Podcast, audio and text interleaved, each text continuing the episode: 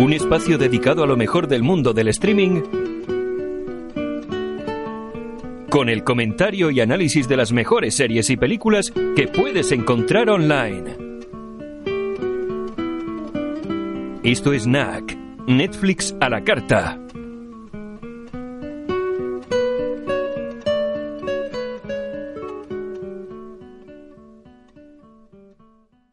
¿Qué tal, Martín? ¿Qué tal, Antonio? ¿Cómo andas?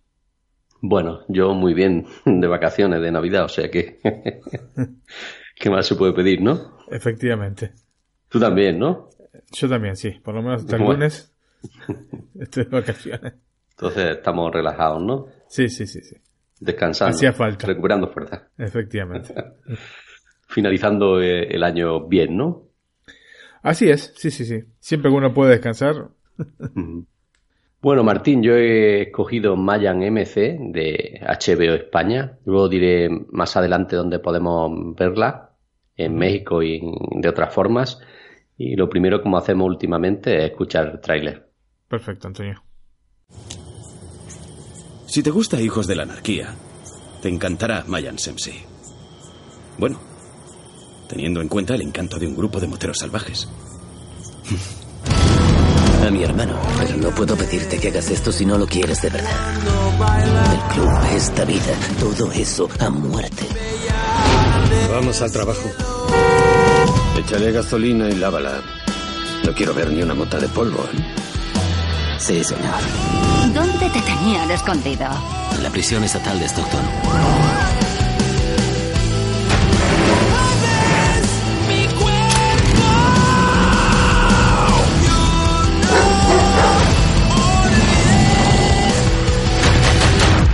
Ya estás metido, hijo, y no puedes salir.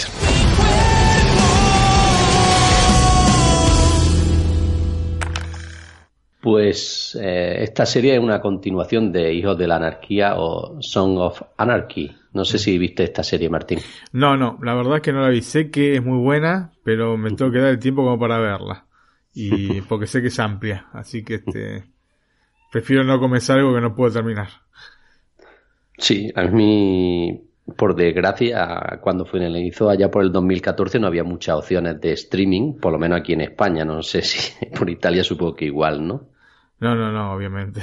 Obviamente, mira, este, yo empecé con Netflix cuando todavía no estaba en Italia, ni estaba en Latinoamérica ni siquiera. Me había hecho una cuenta en Canadá y empecé a ver series y, y películas por ahí, que obviamente eh, estaban sin subtítulos en castellano. Así que después, este, cuando se fue ampliando, fui yo también ampliando un poquito más los horizontes con respecto a Netflix. Pero la tengo hace muchos años, pero particularmente esta serie yo no me acuerdo si ni siquiera si estaba al inicio. Bueno, es de HBO, supongo que no estará ni me en imagino que no. Así que no, no, evidentemente. Bueno, como te decía, yo mm, tampoco tenía esa posibilidad de ahora, que es mucho más fácil que por trabajo. Si una, yo que trabajo a turnos, bueno, para ti a lo mejor es más fácil que para mí en algún sentido. Si la serie a las 10 de la noche, pues evidentemente habrá días que no pueda verla, ¿no? Claro. Mm. Y entonces, pues sí recuerdo que la primera temporada eh, visualicé algunos capítulos. No recuerdo la, la primera que debería de ser en el 2007, 2008, cuan- por esa época, o el 2009, no recuerdo. Pero más allá de eso tampoco, ¿no? Pero sí recuerdo, como bien has dicho, que era una serie interesante, ¿no? Sí. Y evidentemente es una serie que tiene muchos fans y también pues tienen a otros que dejaron de verla antes de su finalización. Sí, Esto suele ser- pasar, ¿no? Con las series que se alargan en los años, ¿no? El Sí. desgaste y el poco argumento con el que se cuentan pasadas tres o cuatro temporadas hace que se pierda el interés, ¿no? Y Sí. recordemos, como he dicho, que estas son nada menos que siete, ¿no? Sí. Aparte con una consistente cantidad de capítulos por temporada, me parece, si no me equivoco. Sí, sí, son típicas series de estas de televisión que son para ponerlas durante los nueve meses, ¿no? Lectivos, ¿no? Sí. Bueno, pues ahora, cuatro años después de que finalizara Hijos de la Anarquía, nos encontramos con Mayan MC, que trata de reinventar esta serie, ¿no? Sí. Carl Sutter, ayudado por Ellen James, eh, se pone de nuevo al mando creativo de los guiones. La, primera medida que tomaron fue centrar la serie en la frontera de México, el territorio natural de los mayas, ¿no? Nuevo lugar, nuevas reglas. Eso sí, sin olvidar que el espectador se encuentra en el universo de Hijos de la Anarquía, ¿no? Por lo que la dosis de nostalgia está más que servida en la historia. Sí. Eh, Mayan se emplaza unos años después de los, eh, de los sucesos finales de Hijos de la Anarquía, aunque esta vez se centra en Ezequiel Reyes, eh, interpretado por J. Pardo, que tras tener problemas con la ley por un error tratando de atrapar a un criminal acabó en la cárcel, ¿no? Y pasados unos años consigue salir gracias a un trato con la DEA. Y finalmente, pues termina ingresando en los mayas, aunque, como he dicho, la banda motera pues opera entre la frontera de México y California. Mm.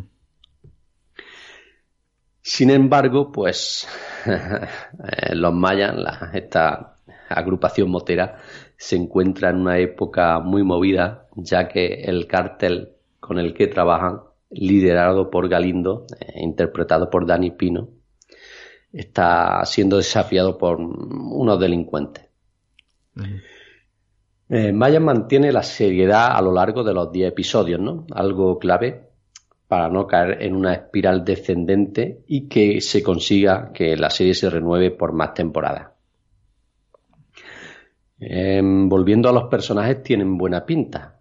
Eh, lo cierto es que evidentemente se necesita algo de tiempo eh, para que desarrollen una trama que ahora pinta muy bien sin dejar de pensar quién se encuentra detrás de la idea original. ¿no? Evidentemente, si te gustó Song of Anarchy, o como he dicho en España, Hijos de la Anarquía, te gustará Mayans MC. J. de Pardo, quien da vida al protagonista Ezequiel EZ Reyes, tiene el listón muy alto, pero el ser novato ha, ha conseguido que sacara de sí lo mejor de él, ¿no? Y artísticamente hablando tiene buena pinta. Esta serie creo que puede, digamos, hacerlo más famoso, ¿no? Tiene el actor este, me ha gustado mucho, es el actor principal y a pesar de ser novato, como he dicho, eh, lo hace muy bien.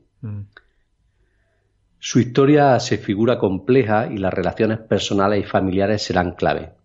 Su padre en la ficción, Felipe Reyes, está encarnado por Edward James Olmo, también muy conocido, ¿no? Ah, sí, sí, Dios santo. Galáctica. Este, este, bueno, y obviamente Blade Runner, ¿no? Y Blade Runner, sí, sí, sí. Eh, que sin lugar a dudas sube el caché de la serie varios puntos, ¿no? Sí, absolutamente. Y si sumamos a, Michael Irby en el papel de obispo Bishop Losa, la cosa mejora mucho. Bueno, este principalmente es conocido, este eh, Michael Irby, eh, por la serie, serie de Unit. Sí, que, yo no, vi tampoco. No viste, ¿no? yo esta sí, sí he visto alguna temporada también. Ah.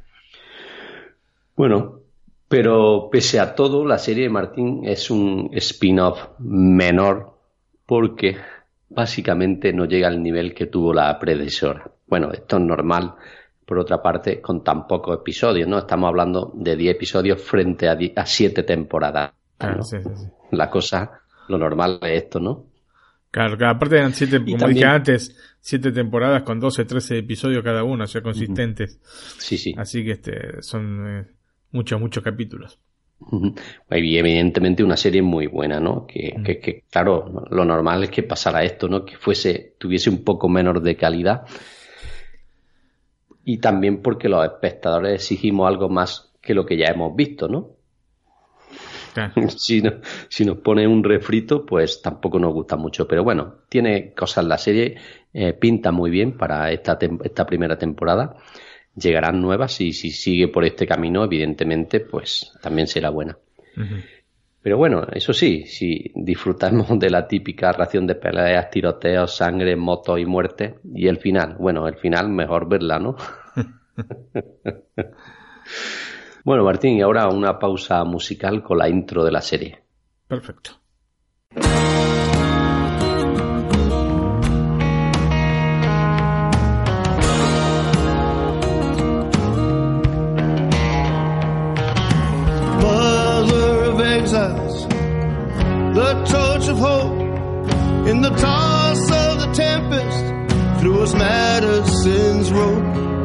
the bridge.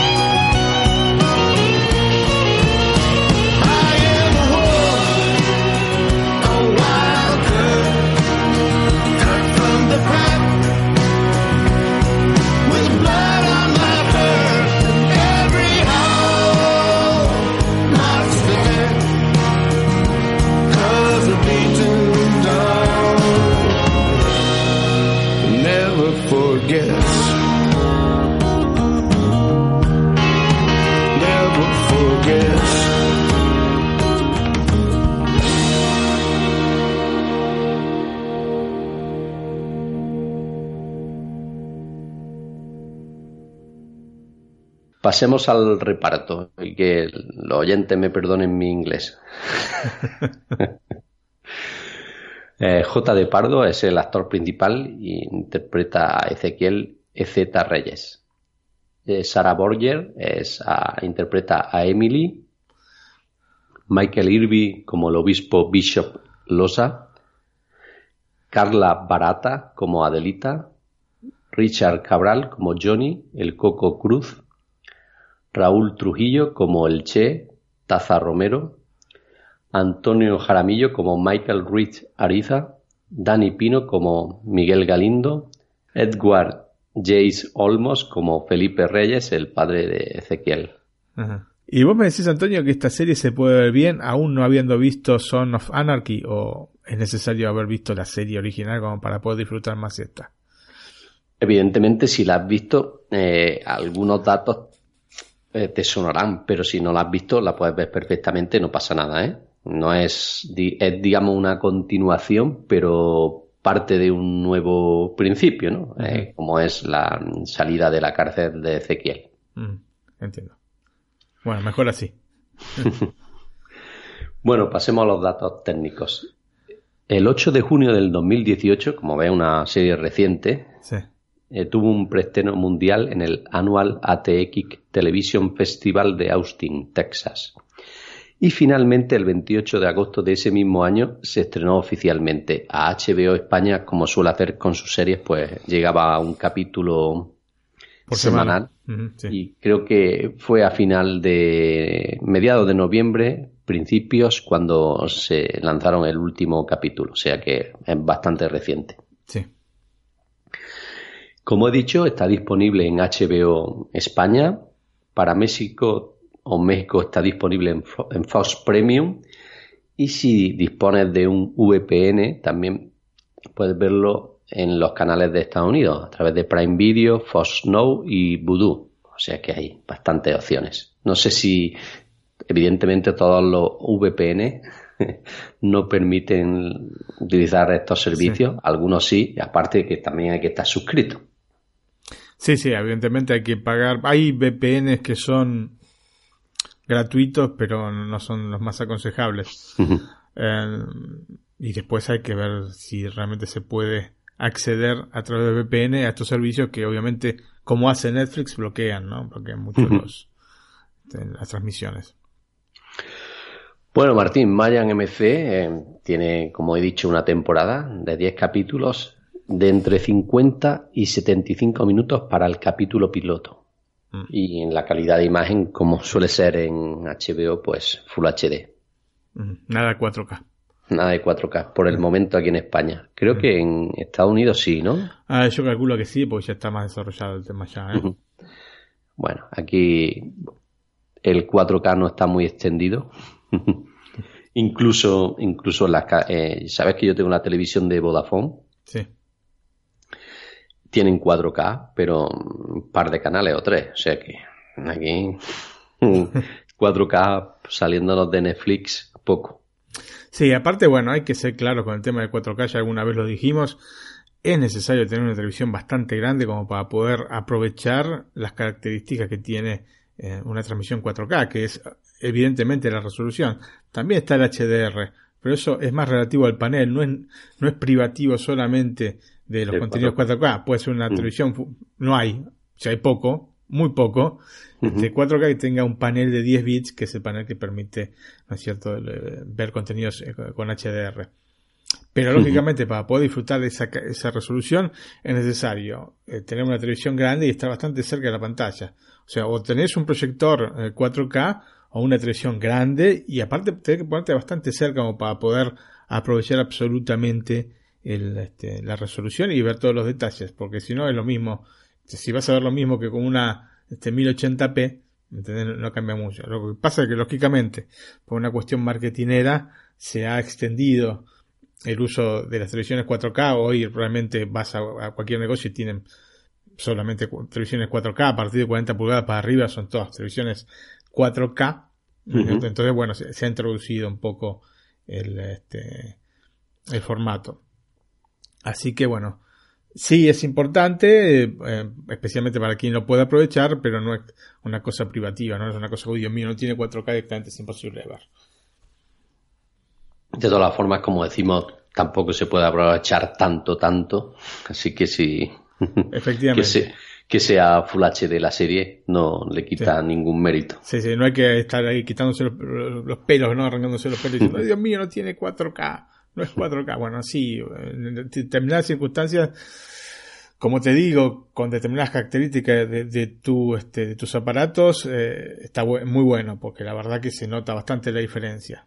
O sea, no es una diferencia menor. Pero mm, eh, el salto es obviamente eh, no teniendo una televisión grande es mucho menor eh, que, que cuando se pasó de la televisión convencional al, este, al, al Full HD porque aparte cambió el, este, el, el tipo de proporción, ¿no? Pasamos de televisiones 4 tercios a A 16 16 noveno. novenos, sí, esa- efectivamente. Entonces, este, fue un cambio bastante, bastante pocal, digamos. En el caso de 4K eh, es mucho más contenido. Ayer, como te decía, estuve este, viendo una televisión 8K y la verdad que es impresionante porque si te acercás mucho a la pantalla, te digo 10 centímetros, no, no, no llegas a ver los, eh, los píxeles. Distorsionado, ¿no? Efectivamente, es impresionante.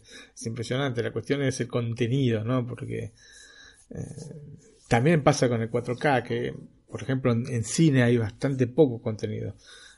Y el contenido que hay generalmente lo tenés- no viene por Netflix, ni viene por Amazon Prime Video, sino que es contenido que tenés que comprarlo en, en disco, Blu-ray este 4K. Porque además las, las pocas cadenas o cadenas o servicios en streaming, por lo menos acá en Italia, que te dan un- una cantidad de películas, no te digo consistente, pero por lo menos, no sé, 20, 30 títulos en el formato, tienen acuerdos con Samsung, ¿no es cierto? O, o en algún caso con LG, por lo cual nada más puedes verlos, puedes verlos con esos equipos, absolutamente. O sea, no puedes, si vos tenés una televisión LG, no vas a poder ver contenido 4K este, de, tal servicio, de tal otro servicio, porque tienen acuerdos con Samsung. Y si tenés una Samsung, lo podrás ver de otro servicio que tiene acuerdos con LG. Entonces estas cosas son absolutamente mm, ridículas, ¿no es cierto? Porque al fin y al cabo, si vos este, pagás por un servicio que tener este, que poder ver al, al máximo de las posibilidades y que tenga este tipo de acuerdos me parece abs- totalmente absurdo. Pero bueno, así están las cosas. Bueno, Martín, hoy nos traes una película muy nueva, ¿no? Una película nueva, una película fantástica, Antonio, una película que... Yo no he visto, pero voy a ver. Sí, te, te la recomiendo absolutamente. Una película que tendría que ser nominada, este, Al Oscar. por lo menos este, nominada al Oscar, la mejor película, aun siendo una película no habla de inglés, pero ha habido películas no habla de inglés nominadas al Oscar a mejor película, como por ejemplo La Vita e Bella, ¿no? la película de Roberto Benigni. Em, así que bueno, veremos cómo se van dando las cosas. Em, después te voy a hacer un, un comentario sobre lo que pasó con las nominaciones a los Golden Globe, que este, la dejaron en parte en la categoría Mejor Película. Pero bueno. Y si querés empezamos con el tráiler. Con el tráiler de la película es un tráiler que ya anticipo, es un tráiler más que nada este, con, con música, se oye muy poco, pero bueno, es un poco un reflejo de lo que es después la película, ¿no es cierto? Perfecto, lo escuchamos.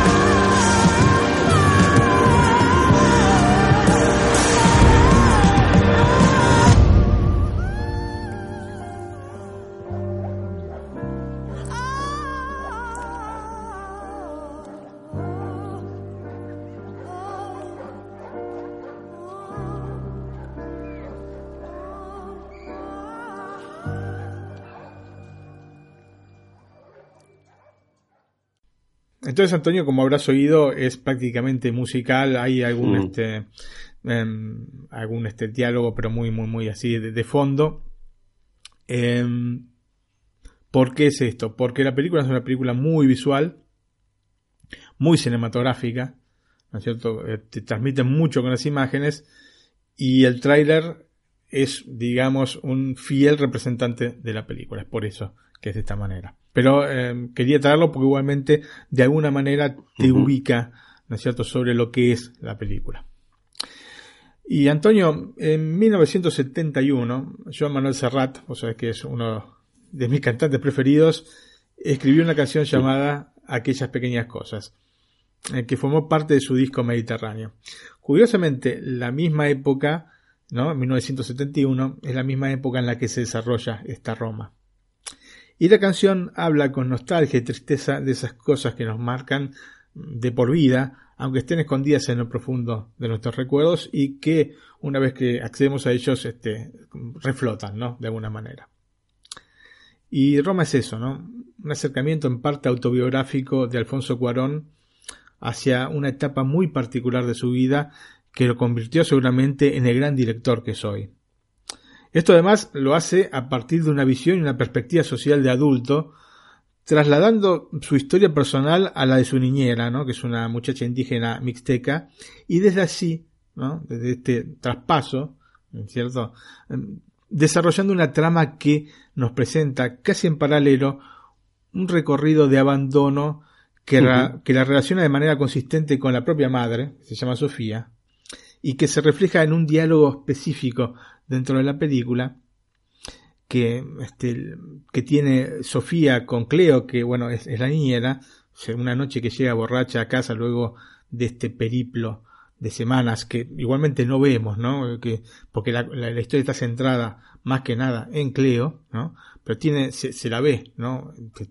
En un segundo plano a su madre intentando recomponer la situación familiar luego de que el marido se fuese. Y el diálogo es el siguiente, ¿no? Llega borracha, abre la puerta del auto, baja.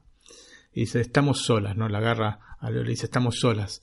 No importa lo que te digan, siempre estamos solas, ¿no? Y eso es un poco el, el resumen, ¿no es cierto?, de, de, de dónde está o, o de dónde se enfoca un poco este, en la película.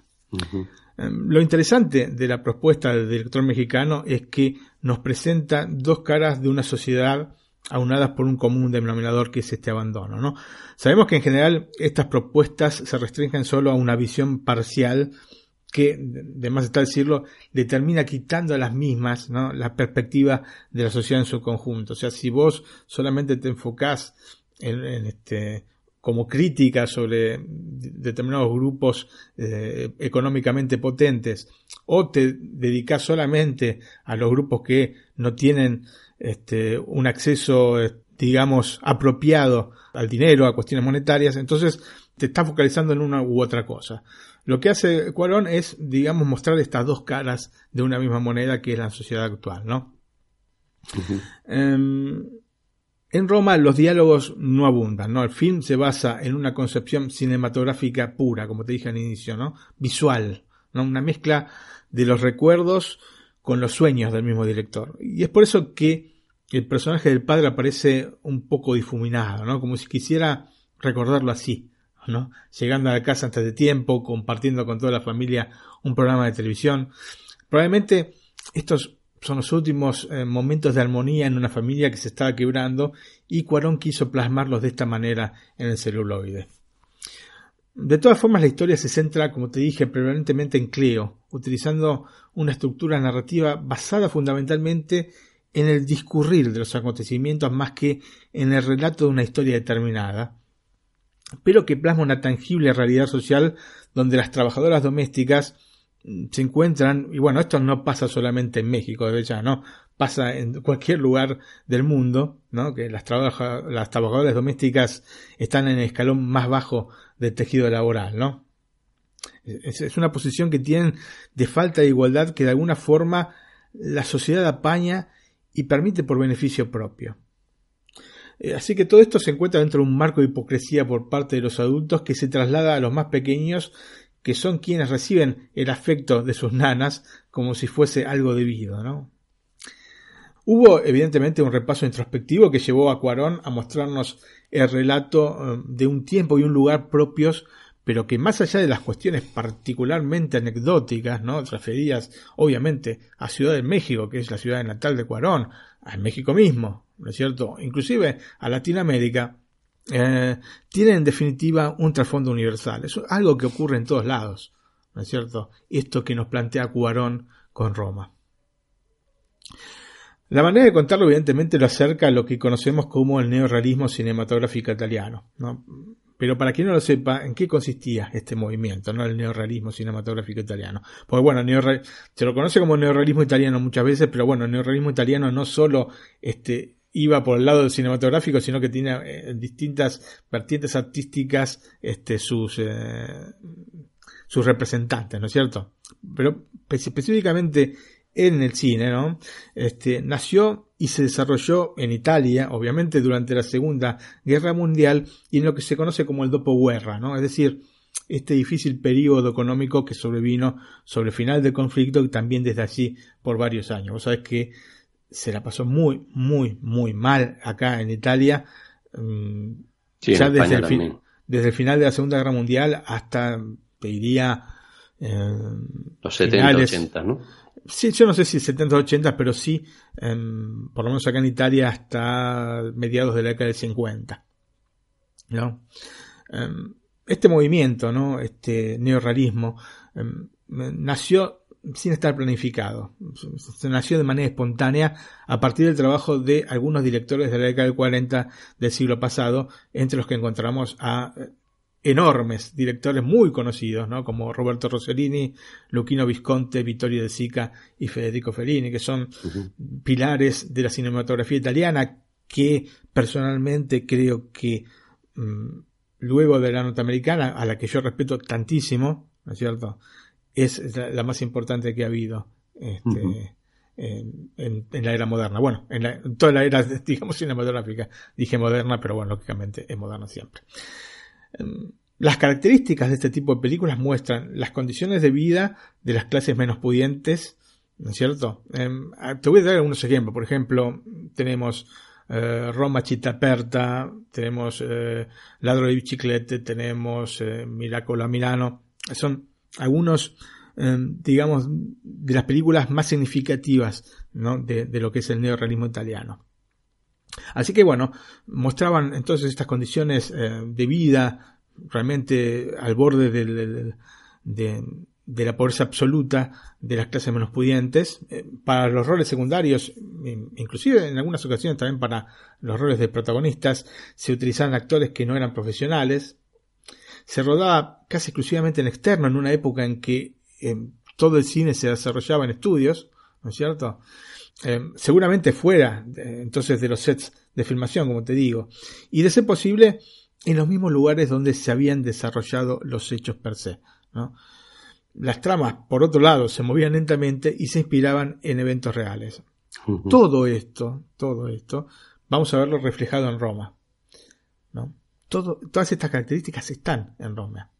Obviamente, el contexto cambia pero las bases para considerar lo relacionado con el neorrealismo italiano las encontramos sin ningún tipo de dudas.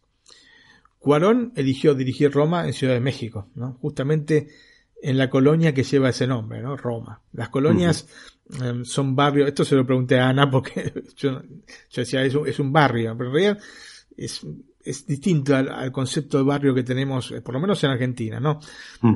Digamos, eh, es un conjunto de calles aledañas, ¿no? O especie de barrios, pero que no tienen una representación específica. Y la filmación aparte la hizo en la misma casa donde vivió de pequeño, ¿no? Cuarón. De hecho, los hermanos le proporcionaron objetos que les habían quedado de esa época como para poder agregar a un set que terminó siendo completado por muebles eh, similares a los que tenía la casa en esa época. Y esto, bueno, lo consiguió a través de parientes y amigos que, lo habían conocido. Y hay datos, porque eh, hay una, yo les recomiendo ver una entrevista que le hicieron en Netflix, que se puede ver en este, Netflix de Latinoamérica, en el canal de YouTube, una entrevista que le hicieron a, a, a Cuarón, en la que dice que Inclusive, por ejemplo, los cajones de los muebles estaban llenos de objetos reales de la época, ¿no es cierto? Porque, aunque no se viesen después en la película, porque justamente quería darle este grado absoluto de realismo, ¿no? Esta, esta cuestión de, de, que si no estaba todo completo, no se completaba por sí mismo el film. Eso ya es. Raya la locura, decís vos. La locura, sí, ¿no? Sí, sí. Bueno, pero bueno, eh, vos sabés que la sensibilidad de los artistas lo lleva a este tipo de, de- de cosas, ¿no es cierto? A mí me pareció fantástico. Sí, Me hombre, pareció sí, fantástico sí, sí, sí. saber que dentro de los cajones... Pensar un poco más allá, ¿no? Porque muchos directores pensarían, esto no se va a ver para que lo necesito, ¿no? Efectivamente. No es, bueno, iba un punto más, ¿no? Decía, no, esto hay que ponerlo tal cual. Efectivamente. Y esto, claro, lo aúna de alguna man- manera entonces a esto que te estoy diciendo del neorrealismo este, italiano, ¿no? que es mostrar las cosas así crudas y como son. Y bueno, este, tener todo este, asociado a lo que estás mostrando, ¿no es cierto? Aunque no se vea, me parece fantástico.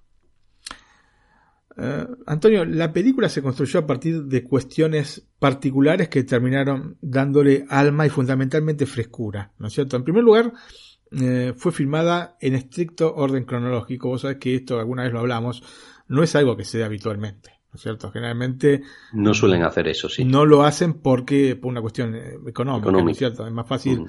tener que filmar en un lugar, en una location, filmás todo lo que tengas que filmar ahí y después pasas a Lo otro mueves lugar. todo. En a vez de- sitio. Efectivamente, filmar acá, irte a otro lugar, volver ahí. Y esto, bueno, lo realizó esencialmente Cuarón para impedir que los protagonistas supiesen qué era lo que iba a pasar luego. Por lo que, porque no tenían el guion entero. No, no dio el guion, no se lo dio a nadie el guion. ¿Entendés?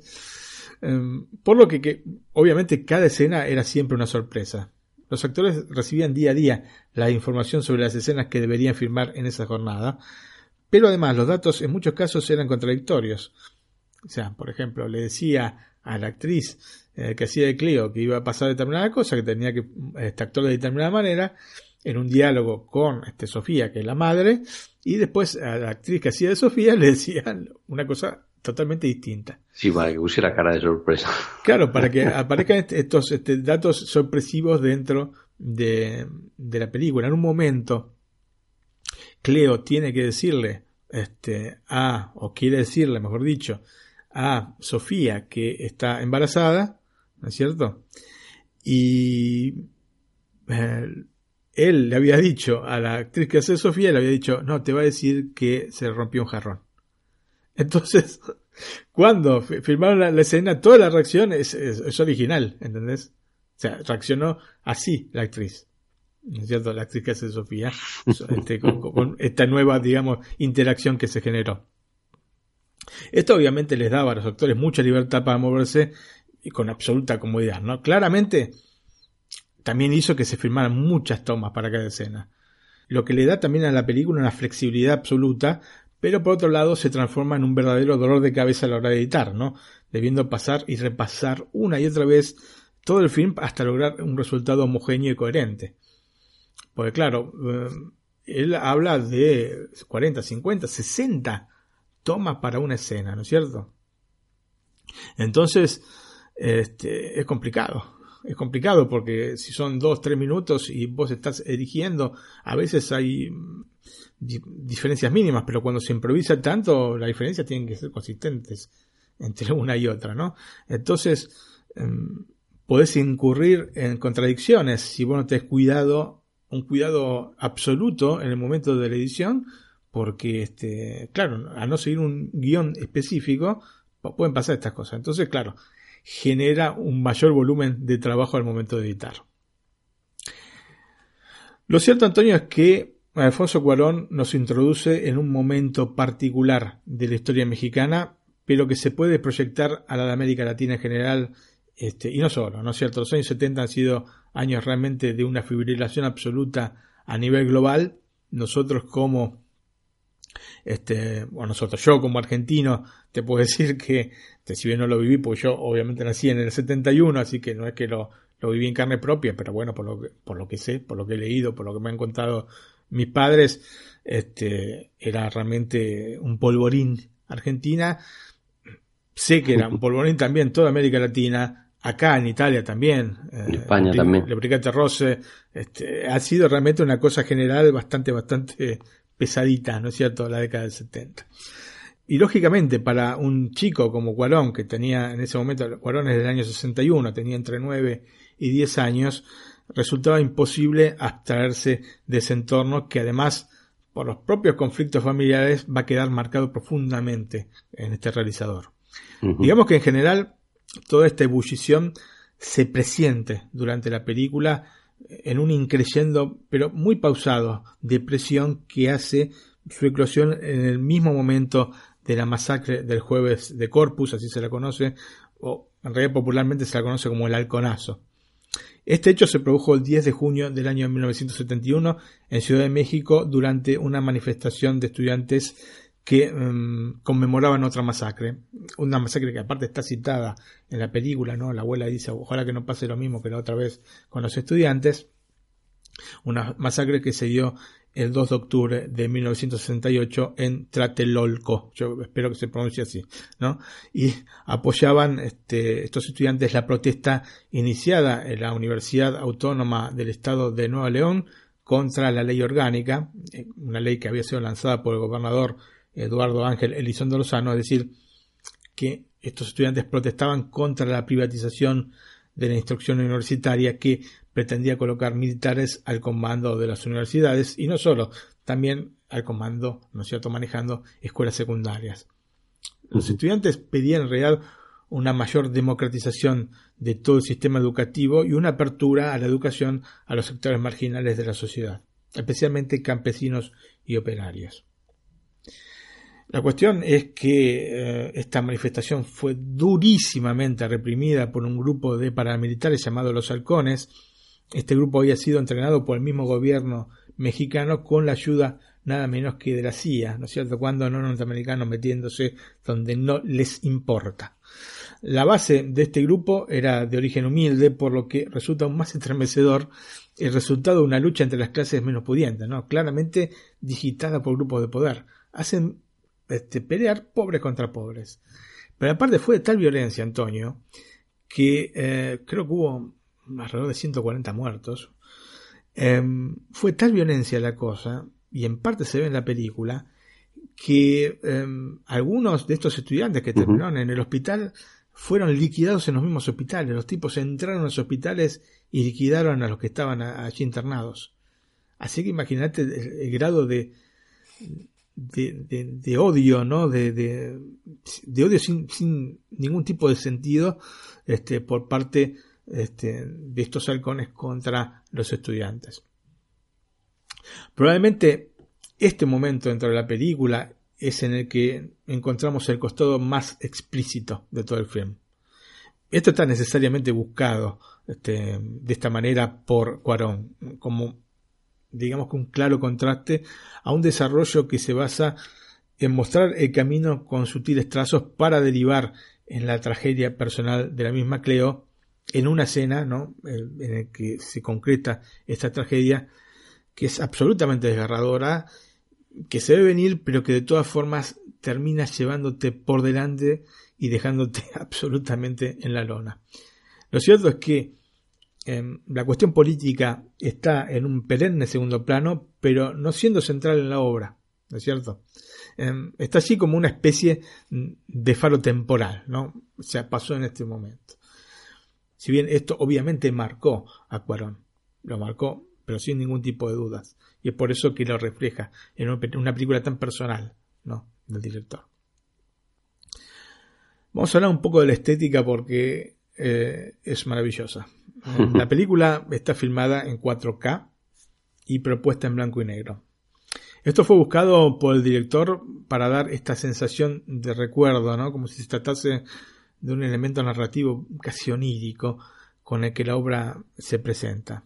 El formato panorámico le agrega una enorme cantidad de detalles que aparecen en pantalla, a veces solo por instantes o en una posición que no es central. ¿Te acuerdas cuando hablamos en Ben Hur de este formato, bueno, extra panorámico que tenía, aún más todavía Benur, que es muy, muy, muy apaisado, bueno, en este caso es 2.35.1, un poco menos, pero claro, hay un montón de elementos en la pantalla, ¿no? Y, todos, son elementos que, em, a, los cuales Cuarón da importancia, ¿no? Em, el director también este, se encargó de la fotografía de la película y jugó justamente con este elemento consiguiendo un resultado, yo creo que maravilloso. Siempre me parece fantástico cuando se trabaja de manera eficiente la composición en pantalla de elementos eh, en escala de grises, ¿no? los juegos de luces y sombras, son los este, claroscuros, son eh, particularmente sensacionales y están reforzados por el nivel de detalle que pueden brindar este tipo de resolución de pantalla, ¿no es cierto? Todos estos elementos además refuerzan la idea de que para poder gozar la película, hasta en estos mínimos detalles, es vital hacerlo con una pantalla de proporciones generosas. Por eso te decía lo del 4K, ¿no es cierto? Eh, mucho mejor si es una sala cinematográfica. ¿no? Es mucho mejor. La película fue filmada en digital con cámaras de 65 milímetros que permitieron obtener imágenes de gran calidad y notable luminosidad, ¿no es cierto? Aún en escenas con muchos eh, elementos oscuros, ¿no es cierto? Con poca luz. Obviamente una elección costosa que Netflix en estos momentos se puede permitir. Y además Cuarón no quería que la película tuviese una estética de film de otro tiempo, este, por lo que el cuidado de los detalles y de la calidad general del producto terminado se antojaba simplemente fundamental. Eh, no quería que tuviera esta estética, digamos, 60 barra 70 barra 80, ¿no? Con imágenes oscuras en las cuales no se distingue nada. ¿Es cierto? Justamente si vos tenés las posibilidades técnicas de eludir este, este, este problema, entonces eh, utilizalas, ¿no? Y aparte te diferencia un poco de esta estética de otros tiempos. Sí. Era además absolutamente necesario para no caer en el habitual ruido y grano que se obtiene a partir de la filmación digital cuando las condiciones de luz no son las ideales. Esto cualquiera que haya sacado una foto con una cámara, perdón, cámara, dije cámara, con una cámara, son estas cosas del italiano, Antonio, con una cámara digital, ¿no es cierto? O con un teléfono, sabe que cuando hay poca luz, ¿no? Te vos sacas la foto y hay un montón de ruido, ¿no? En, en la imagen. O sea, no sale perfecto. ¿no? Eh, ruido, por otra parte, que también con la película misma puede, puede acontecer. Lo que pasa que se nota, se ve distinto, ¿no es cierto? El ruido y el grano de película, ¿no es cierto? Cuando hay poca luz, es distinto uh, al de digital. No sé cómo explicarlo, pero parece mucho más orgánico el de, el de película que el de digital.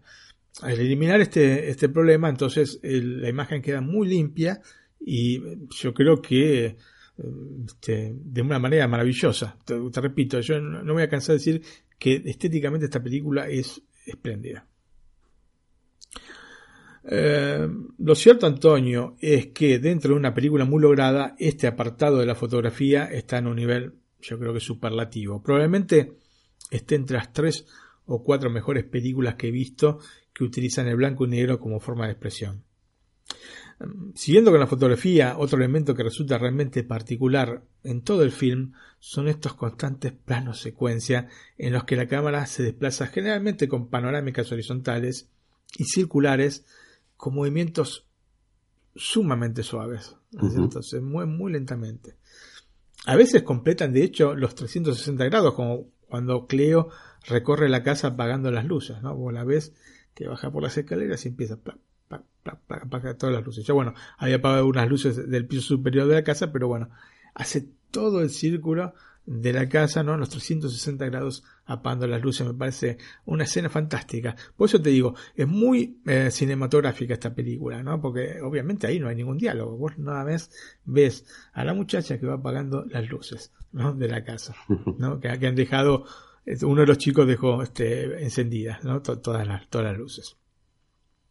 Eh, esto obviamente te da una sensación de inmersión absoluta, ¿no es cierto? Cuando realmente se puede llegar a, a, completar todo este círculo. Y también cuando no se completa, porque vos ya, habiendo completado una vez, vos ya te das una idea y te ubicás, digamos, espacialmente, ¿no es cierto? Sí, sí. Eh, es muy interesante cuando llegamos a notar el contraste entre unos planos prolongados, lentos, por momentos casi exasperantes por su longitud, denotando el interno de la casa con sus generosas dimensiones, en contraposición con el cuarto donde duermen Cleo y Adela, ¿no? que son las empleadas domésticas, en el cual ya la, la tata y la otra, este, porque más tata Cleo que Adela, ¿no es cierto?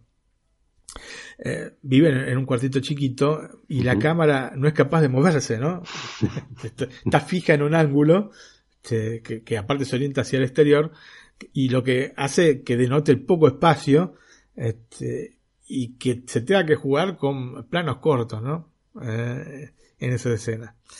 Este, sí que vemos lujo y austeridad, y austeridad impuesta, ¿no? Una austeridad este, no este, querida, sino que te la imponen bajo un mismo techo. El concepto eh, se refuerza desde lo sonoro porque la familia habla en español y las empleadas en mixteco generalmente, aunque bueno, hacen una mezcla entre mixteco y, castellano, ¿no? Eh, pero bueno, los, los, encuadres son sumamente variados, ¿no? No solamente son estos planos secuencias. Lo que hace eliminar la monotonía, ¿no es cierto?, a la película. Por ejemplo, con la entrada del padre en escena que introduce este enorme Ford Galaxy, yo no sé si este, conoces como, no habiendo visto la película, bueno, este, cuando la veas te vas a dar cuenta, son unos autos enormes, estos Ford Galaxy. Nosotros teníamos en casa un Fairlane, eh, eh, y que era muy, muy parecido a este Ford Galaxy por las dimensiones generosísimas que tenía el auto, ¿no es cierto? Era muy, muy ancho, era como una lancha, ¿no es cierto?, manejarlo. Bueno, aquí, aquí en España hay un Ford Galaxy. No, no, pero, pero eh, ojo que no, no. Estamos hablando de los años 70, de los años 70. Sí, bueno, en realidad este Galaxy se escribe distinto, inclusive porque es con I latina y E, no Y. Es Galaxie, ¿no es cierto? Es un auto que yo creo que se dejó de fabricar. Sí, ya sé, ya sé. En la, década del 70. sí.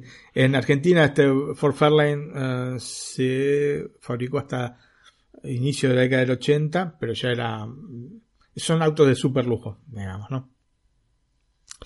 Eh, bueno, la producción pone aquí del 58 al 74. Ahí tenés. Este, sí, sí, eran autos este, Vos poner los típicos autos americanos, ¿no es cierto? Estos autos este, cuadradotes, ¿no pero muy cómodos adentro. Aparte, con un lujo que, viste, capaz que no tenían otros autos en la época, yo qué sé, eh, alzavidrios este, em, eléctrico, em, direcciones hidráulicas, ¿no es cierto?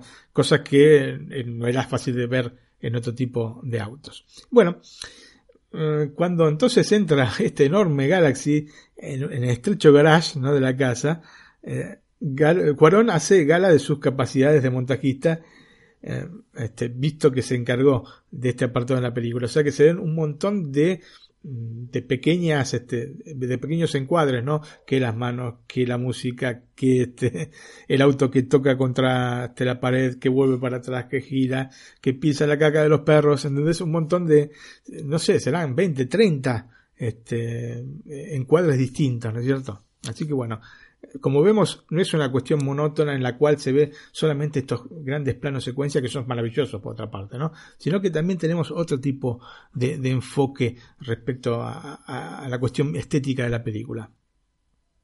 De todas formas, siempre se vuelve a estos planos, ¿no? Secuencia que se transforman en un verdadero leitmotiv en este film. Hay dos planos secuencias que, que destacan para mí. Uno por la complejidad emocional y el otro por la técnica. En ambos, Cleo eh, es la protagonista. En el momento del parto, lo que se muestra en pantalla es de tal intensidad, en dos planos además, que solo en una segunda visión del film me di cuenta, Antonio, que Corón había dejado la cámara fija. Permanece la cámara fija. Vos tenés varios minutos con la cámara fija. ¿No es cierto? Es una cosa que no. No, percibes, no por, por, lo que estás viendo, ¿no? Claro, efectivamente. Te, te, envuelve tanto lo que estás viendo que no te das cuenta que la cámara está ahí, fija, sin moverse. La segunda es compleja desde el punto de vista técnico y obtiene un resultado que con el agregado emocional hace saltar decididamente las lágrimas, que es cuando Cleo, sin saber nadar, se adentra en el mar para rescatar a, los niños de la familia, ¿no? A dos de los niños de la familia, con una panorámica horizontal maravillosa que se vale del uso del traveling, dejándome con la sensación de que es difícil hacer mejor cine que este Antonio. Se traslada desde entrada a la playa, ¿no es cierto? En un traveling que va, este, un paneo horizontal, ¿no? Y, vos la ves cómo se va introduciendo al mar y estás en mar adentro, ¿no es cierto? Con, con la cámara y sin haberte dado, dado cuenta, no te lleva Es maravilloso. Realmente nada más de pensar en la escena y cómo termina la escena con toda la familia abrazada, ¿no? Y es el momento en que aparte Cleo se rompe, ¿no es cierto? Y, y exterioriza lo que no había exteriorizado, porque aparte es eh, una chica que tiene muy este que es muy introvertida y puede dar rienda suelta a, lo que siente y en ese momento se lo siente como toda una familia, ¿no es cierto? Todos abrazados. Antonio, si el apartado estético es un gran punto de fuerza, el sonoro no desentona a pesar de carecer absolutamente de una banda sonora o de música incidental. Yo te, te que alguna vez te dije, yo no sé si dentro del programa o te lo dije este, en off, eh, la importancia de, de la música incidental en las películas, ¿no? Alguna, a veces este, Yo creo que lo hemos comentado tanto en privado como aquí en, en- el Bueno. podcast, ¿eh? Sí, sí. Entonces, repitiendo, si ya me lo han oído decir, es importante porque, bueno, es el fondo, ¿no es cierto?, sobre el cual se desarrolla, ¿no? se desarrollan los diálogos, o se desarrollan este, lo visual. Bueno, Cuarón lo eliminó absolutamente, no hay música en la película, ¿no?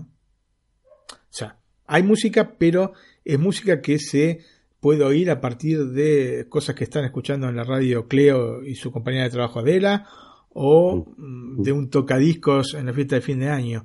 Música este, que de la época, obviamente, porque se oye, este, por ejemplo, parte de la banda sonora de Jesucristo Superstar, Superstar ¿no es cierto? Del álbum, digamos, este, que se hizo en la década del 70, antes de, de la película, o de, inclusive, del- de, la ópera rock que se, llevó a Broadway, ¿no? Em, así que bueno, eh, más allá de estos, em, digamos, eh, momentos musicales que se oyen aparte muy de fondo y se oyen, como te digo, en circunstancias, eh, digamos, que se insertan dentro de la trama, pero que no, no, no acompañan, digamos, lo que está pasando específicamente, ¿no es cierto? No hay nada, no hay nada de música. Lo fundamental pasa por el sonido envolvente. Y en este sentido, es importantísimo contar con un equipo capaz de reproducir audio multicanal, Antonio. Um, nos vamos a encontrar entonces con una mezcla que va a involucrar de manera activa los canales posteriores, dando una verdadera sensación espacial, lo que permite en muchos casos completar el cuadro de lo que estamos viendo en pantalla. Esto me pareció fantástico. Generalmente, ¿qué pasa con el audio multicanal? Eh, se ha estandarizado de tal manera que mm, más allá de algún efecto sonoro que puedas escuchar, ¿no es cierto? En las películas este, que, que puedas ver, inclusive en Netflix, porque Netflix tiene audio multicanal, ¿no? Dolby Digital 5.1 Ujú. explica esto. Em, generalmente es acompañamiento, explosiones, cosas por el estilo, pero difícilmente se escuchan diálogos, ¿no es cierto? Y eh, eh, en la película se escuchan diálogos, se escuchan cosas importantes para lo que estás viendo en pantalla. Obviamente, si vos no tenés em, un equipo em, que, que te permita este, reproducir audio envolvente, vas a escucharla igualmente, eh, pero vas a escucharlas en primer plano, ¿no es cierto? Así que me pareció em, un muy buen, este, una muy buena utilización de este recurso y que te completa de alguna manera todo el concepto, este concepto espacial que tiene la película. Ya te dije anteriormente con el tema de, de, de estos este, planos secuencia, especialmente los que giran en 360 grados, que te hacen ubicar evidentemente este, espacialmente ahí, em, este agregado espacial sonoro te completa, digamos, un concepto audiovisual bastante complejo y muy rico, ¿no es cierto? El desarrollo de los personajes no es complejo, pero sí es profundo, ¿no? Siempre esbozado a partir de la sutileza de las miradas y la magistral utilización de los planos cortos. Obviamente, con poco diálogo, eh, eh, no es tan sencillo poder este, desarrollar un personaje, ¿no? Te hay que desarrollarlo con estos elementos que tenés. Lo que no le quita profundidad, porque yo te repito, son, son profundos, ¿no es cierto? Um, pero claro, obviamente con una desarrollo, un desarrollo intelectual un poco menos acartonado, digamos, digámoslo así. Em, como dije al inicio, Cuarón desplaza a su propio personaje este, centrando el film en la tata. ¿no? O sea, vos lo ves a Cuarón, está este, de Cuarón este, en, en- en- en pantalla, pero no es central, no es uno de los hijos de Sofía, pero no es, no es parte central de- de- del film, sino que es la tata. Y debo decir que eh, Yalitza Aparicio, que es quien hace este, de la tata Cleo, crea un personaje de una ternura y un espesor verdaderamente notables, especialmente tratándose de su primer trabajo actoral. Claramente, más allá de las condiciones de la actriz que las tiene sin ningún tipo de dudas, acá notamos el buen hacer del mismo director que la guió, ¿no? En un recorrido que no debe haber sido para nada sencillo. La contraparte, ¿no? Esta pieza que de alguna manera se acopla con este personaje de Cleo, aunque marcando siempre una raya entre patrona y empleada, es el personaje de Sofía, ¿no? La madre de Cuarón. También interpretado de manera perfecta por eh, Marina de Tavira, que, eh, o de Tavira, no sé, no lleva tilde, ergo pienso que será Tavira, pero bueno, disculpen, discúlpenme si, si no lo pronuncié bien. Em, que bueno, sí, es una actriz que ya era conocida en México, mm, que nos muestra de manera efectiva, ¿no? Esta actriz es ese vaivén emocional por el que pasa un personaje que a diferencia del de Cleo cambia constantemente por las distintas fases eh, que un abandono puede provocar, ¿no es cierto? O sea, vos ves más de una Sofía dentro de la película y una sola Cleo, una Cleo que este, de alguna manera sí evoluciona, pero evoluciona, la evolución del personaje es, es mucho menor que la del personaje de este, Sofía. Luego tenemos a los hombres, ¿no? ¿A cuál peor? Qué mal, este, qué mal imagen nos han dejado, Antonio. Nos han dejado colgado una imagen realmente lamentable. Por un lado, Antonio, que es el padre de Cuarón, que es un personaje anónimo desde su misma presentación, ¿no? Cuando llega a la casa y acomoda el auto, como te dije anteriormente, en el garage eh, con una cámara que sigue estos movimientos de la mano, de volante, pero que lo deja prácticamente anónimo a este personaje. Así que no hay un desarrollo efectivo. Cuarón lo ha querido de esta manera. Eh, también, entonces, eh, tenemos otro personaje que es Fermín, que tiene su momento de gloria mientras le enseña este, sus movimientos de artes marciales totalmente desnudo, ¿no? absolutamente desnudo, sin nada que lo cubra, y con una vara improvisada a una creo que lo mira absorta. Esto se da claramente en línea con la relación que tiene Fermín con el grupo de los halcones, pero también eh, con las películas de este género, ¿no? de género de, artes marciales, que se estaban poniendo de moda en la época a partir de la erupción de una figura como Bruce Lee. ¿no?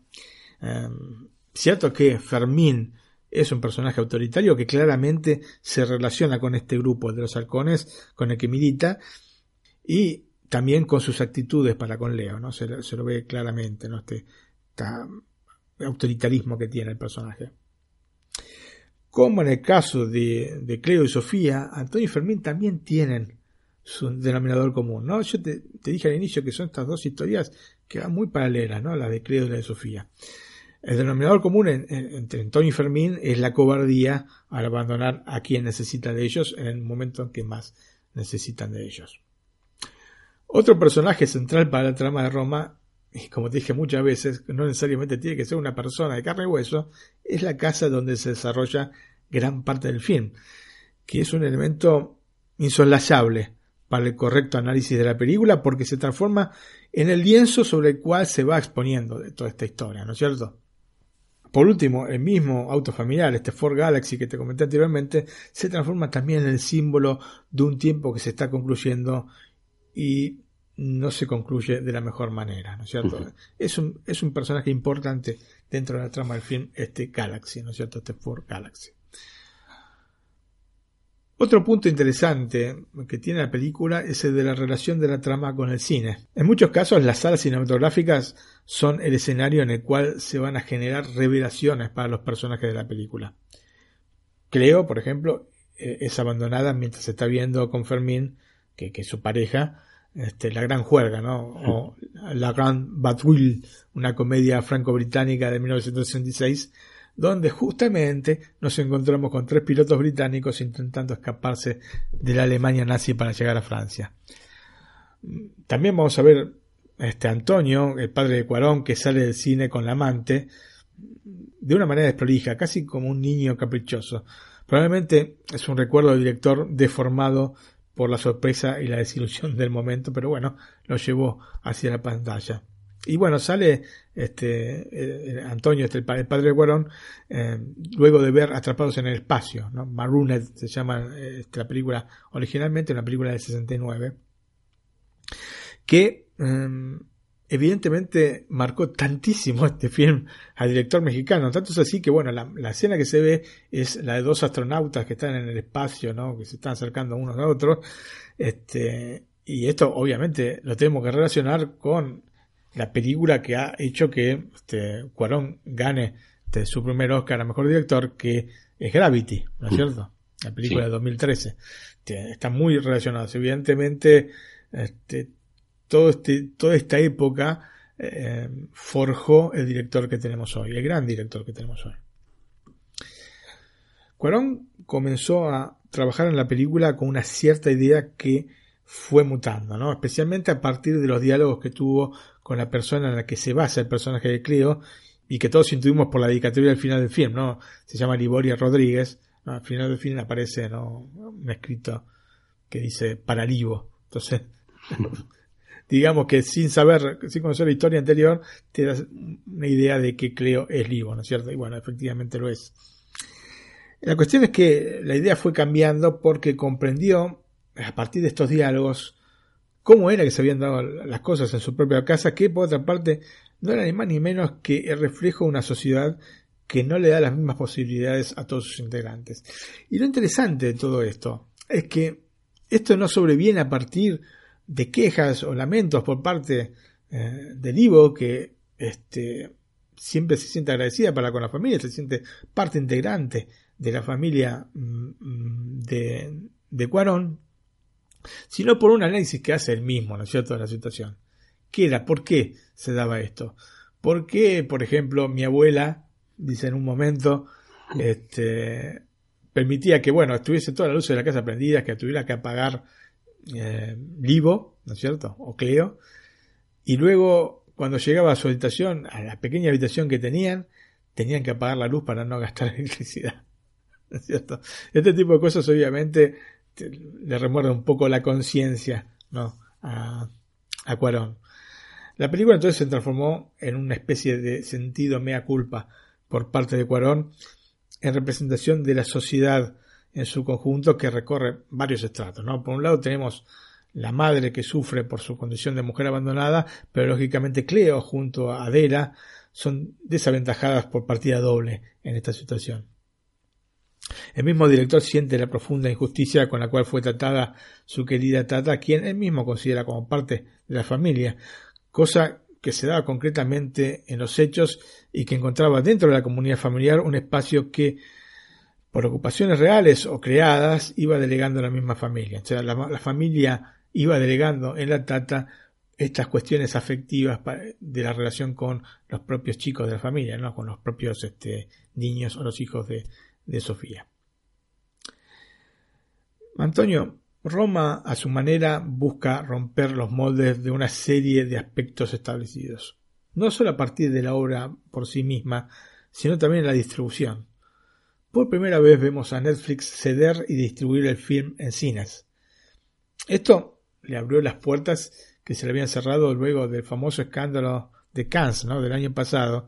Eh, vos no sé si te acordás lo que pasó, que este, eh, las autoridades de Cannes, las autoridades francesas, querían obligar a Netflix a estrenar este, las películas candidatas Festival, ¿no? este, en el festival las querían este, estrenar en los cines sin una con una cantidad de días y digamos sin una- un límite de días y, Netflix solo quería estrenarla uno o dos días y después pum adelante con la vida ¿no es cierto? y a pasarlas en, en streaming y bueno claro a partir de esto al año siguiente o sea este año no permitieron que las películas de Netflix participaran en el concurso no pasó así con el Festival Internacional de Cine de Venecia que permitió este, que Netflix presentara las películas y aparte Netflix este, se comprometió a estrenarlas, las películas, ¿no es cierto? En cines, en, en salas cinematográficas. Que por otra parte, Antonio, yo es una cosa que no llego a comprender el por qué Netflix no querría este, estrenar también en los cines eh, esto, ¿no? por no querer condividir con las salas cinematográficas los ingresos. No, me parece digamos una posición un poco absurda Este, entiendo que es importante para la plataforma tener cosas exclusivas, pero eh, no deja de ser una exclusiva porque se haya estrenado en el cine, ¿no es cierto? Porque mucha gente aparte igualmente a preferir esperar y no tener que pagar y verla directamente en su distribución. Que la ves un mes después, que la ves dos meses después, ¿cuál es el? No es un gran problema, ¿no es cierto? No es un, realmente un, un problema tan, tan, tan severo. Así que bueno, ya, por parte de Netflix y también por parte de la sala cine- cinematográfica, ¿no? Es un poco, o sea, tienen que llegar a algún acuerdo, las dos partes. Em, finalmente terminó, de hecho, llevándose el León de Oro de, este Festival Internacional de Cine de Venecia, cosa que obviamente va a beneficiar mucho a Netflix, ¿no es cierto? Y en general a los servicios en streaming. Em, esto lógi- lógicamente comporta un primer caso, pero creo que en la dirección correcta. Espero que de todas formas no se le cierren las puertas al film por el origen de la producción, ¿no? por ser una producción de Netflix, eh, ni se le penalice. Como te dije al inicio, los Golden Globes han ido en sentido contrario, con nominaciones sí a mejor director, sí a mejor guion, pero reemplazando a Roma por Black Panther en el apartado reservado a mejor película dramática. En serio, gente, Black Panther. Con todo el amor del mundo es una película que me gusta. Pero estamos hablando de dos cosas absolutamente distintas. Y esto no se da porque es una película que no está hablada en inglés. Porque ya te repito, este, La Vita Vela no solo fue candidata al Oscar a Mejor Película en general, más allá de su nominación a Mejor Película en idioma no inglés, sino que fue también nominada al Globo de Oro a Mejor Película Dramática. Entonces, eh, no es así que se hacen las cosas. No es así que aparte este, cobran importancia los premios. ¿no? O sea, segregando de esta manera no vamos a ningún lado, pero de ninguna manera. ¿eh? O sea, han sí nominado la película este, a película, mejor película en idioma no inglés. Ok. Pero, este, como dijo alguna vez Ricky Gervais en una cosa que es un polémico presentador de los Golden Globes, y allá no sé si por el este, 2011 o 2012 dijo, este, van a presentar el premio a mejor película extranjera, a mejor película extranjera no, en idioma en inglés, que sabemos que es una, categoría que no interesa a nadie en los Estados Unidos, y dio, le dio el paso, este, creo que a Eva Longoria y a, este, a, a otra actriz este, latinoamericana. En resumen, Antonio, no me parece que sea el camino justo para seguir este tipo de casos y mucho menos obviando una película del calibre de Roma. Después te puede gustar, no te puede gustar, pero la película tiene que está por sobre Black Panther. Bueno, yo creo que esto es más cosa de marketing, ¿no? Porque Black Panther ha sido la película más taquillera de este 2018. Será por eso, ¿no? Uh, yo no sé si es una cuestión de marketing o podían quitar otra, ¿no? Ahora no tengo en mente la, las nominaciones, pero uh -huh. Antonio, no por ser la más este, taquillera, es la, es la mejor. Eso sí es cierto, ¿eh? Uh. Sí, aparte, después no está nominado ni a mejor guion, ni a mejor director, ¿es cierto? Eso te da una idea más o menos de, de, de que está por, por arriba esta película, claramente, claramente. No, lo que, lo que yo te digo, qué poderoso es Ton Dinero, ¿no? Sí, y, sí, no, no, no digo que no, pero yo creo que acá pasa por hacerle un desplante a Netflix. Bueno, también por, se por juntarán las dos cosas.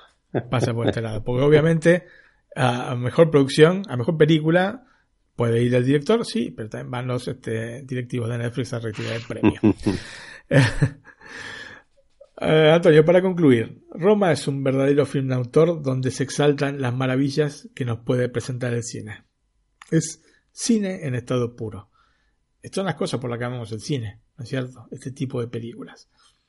Que la diferencian tanto aparte de la serie de televisión. O sea, no vas a encontrar una serie como Roma, ¿entendés?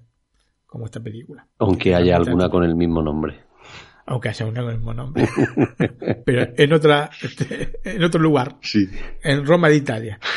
en este sentido, el aspecto visual es un pasaporte tan fuerte al mundo introspectivo del autor que se pueden prescindir en muchos casos de diálogos y de una trama sumamente elaborada.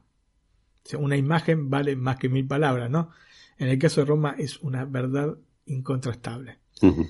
Una verdadera joya y seguramente el mejor film de un director como Cuarón que es capaz de todo detrás de la cámara. Es un gran, gran director. Probablemente no sea por su ritmo el tipo de película que se adapta a todos los paladares, pero su mensaje para mí es tan potente y su belleza tal que se antoja absolutamente imprescindible este, su visión, Antonio. Pasamos, eh, si quieres, a los datos técnicos. La película tuvo un largo recorrido por distintos festivales, comenzando el 30 de agosto de este año en el Festival Internacional de Cine de Venecia. Eh, su estreno formal en los Estados Unidos fue el 21 de noviembre pasado. Luego se estrenó en forma limitada, es decir, por unos pocos días, pero bueno, se estrenó en España el 5 de diciembre, en Argentina y en Perú el 13. Bueno, digamos ahí estuvieron un poco sobre el límite, ¿no? Porque finalmente llegó a nivel global a la plataforma el 14 de diciembre pasado. La duración de la película es de 135 minutos, el formato de pantalla 2.35.1, el sonido Dolby Atmos em, y el film fue distribuido exclusivamente en los idiomas originales, es decir, en español y mixteco. O sea, no vas a encontrar doblaje en inglés, no vas a encontrar doblaje en francés, ni en italiano, ni en alemán, ni en ningún idioma. Solamente tiene su este, audio original. Los protagonistas son eh, Yalitza Aparicio como Cleo, Marina de Tavila o de Távila como la señora Sofía, Fernando Frediaga como el señor Antonio, Jorge Antonio Guerrero como Fermín, Nancy García García como Adela, Verónica García como la señora Teresa, Diego Cortina Autray como Toño, Carlos Peralta como Paco, Marco Graf como Pepper y Daniela de Mesa como Sofi. Así que bueno, Antonio, yo te aconsejo tantísimo ver esta película.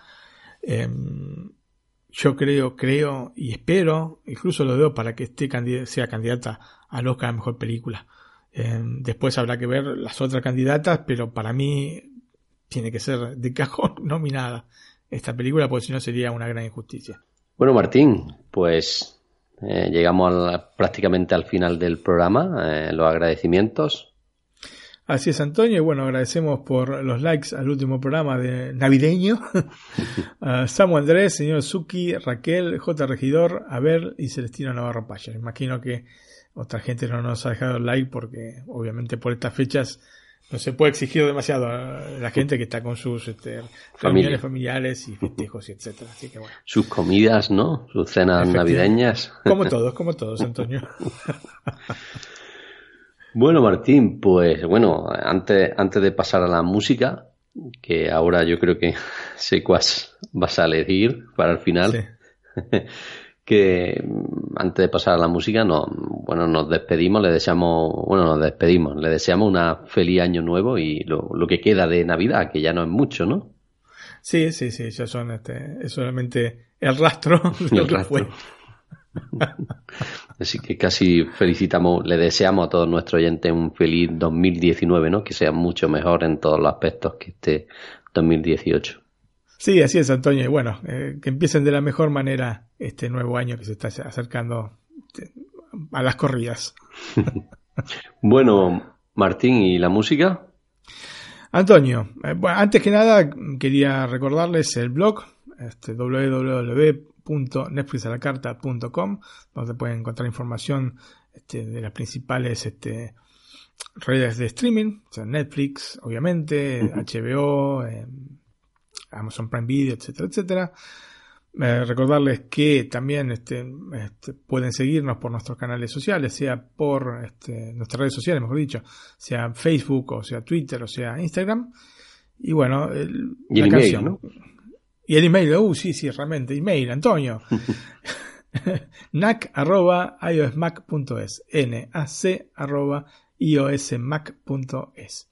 Que este es importante porque en él nos pueden solicitar acceso a nuestro canal de Telegram, en el que tenemos eh, una charla más fluida con los integrantes ¿no? de él. Y aparte, pues, los que están dentro, pues nos hacen sugerencias, ¿no? Como la reciente de Coco, ¿no? Efectivamente, así es. Hacen sugerencias de que hablemos de películas, de series, ¿no? Y bueno, nosotros las vamos cogiendo ahí y en la medida de lo posible, pues las traemos al podcast. Así es, Antonio. Así es, y es genial tener este tipo de relación con, con nuestros oyentes. Bueno, Martín, pues eh, yo creo que ya sí es hora de finalizar el programa. Yo también te deseo un feliz 19, aunque nosotros hablaremos antes de que llegue el 2019. Efectivamente. Y me Antonio. pone un poquito de música de Serrat. Es así, Antonio. Bueno, comencé este comentario sobre Roma relacionando, relacionándola con la canción, aquellas pequeñas cosas, y bueno, es justo y necesario escucharla al final. Así es. Pues nada, Martín, chao. A nuestros oyentes también. Hasta el próximo programa. Un abrazo. Chao, hasta la próxima. Chao. Chao.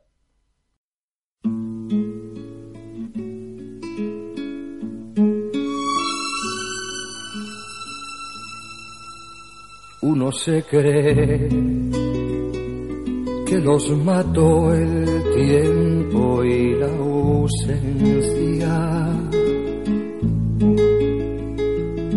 Pero su tren vendió boleto de ida y vuelta. Son aquellas pequeñas cosas nos dejó tiempo de rosas en un rincón, en un papel o en un cajón. Como un ladrón te acechan detrás de la puerta. Te tienen tan a su merced como hojas muertas que el viento arrastra allá o aquí que te sonríen tristes y nos hacen que lloremos cuando nadie nos ve.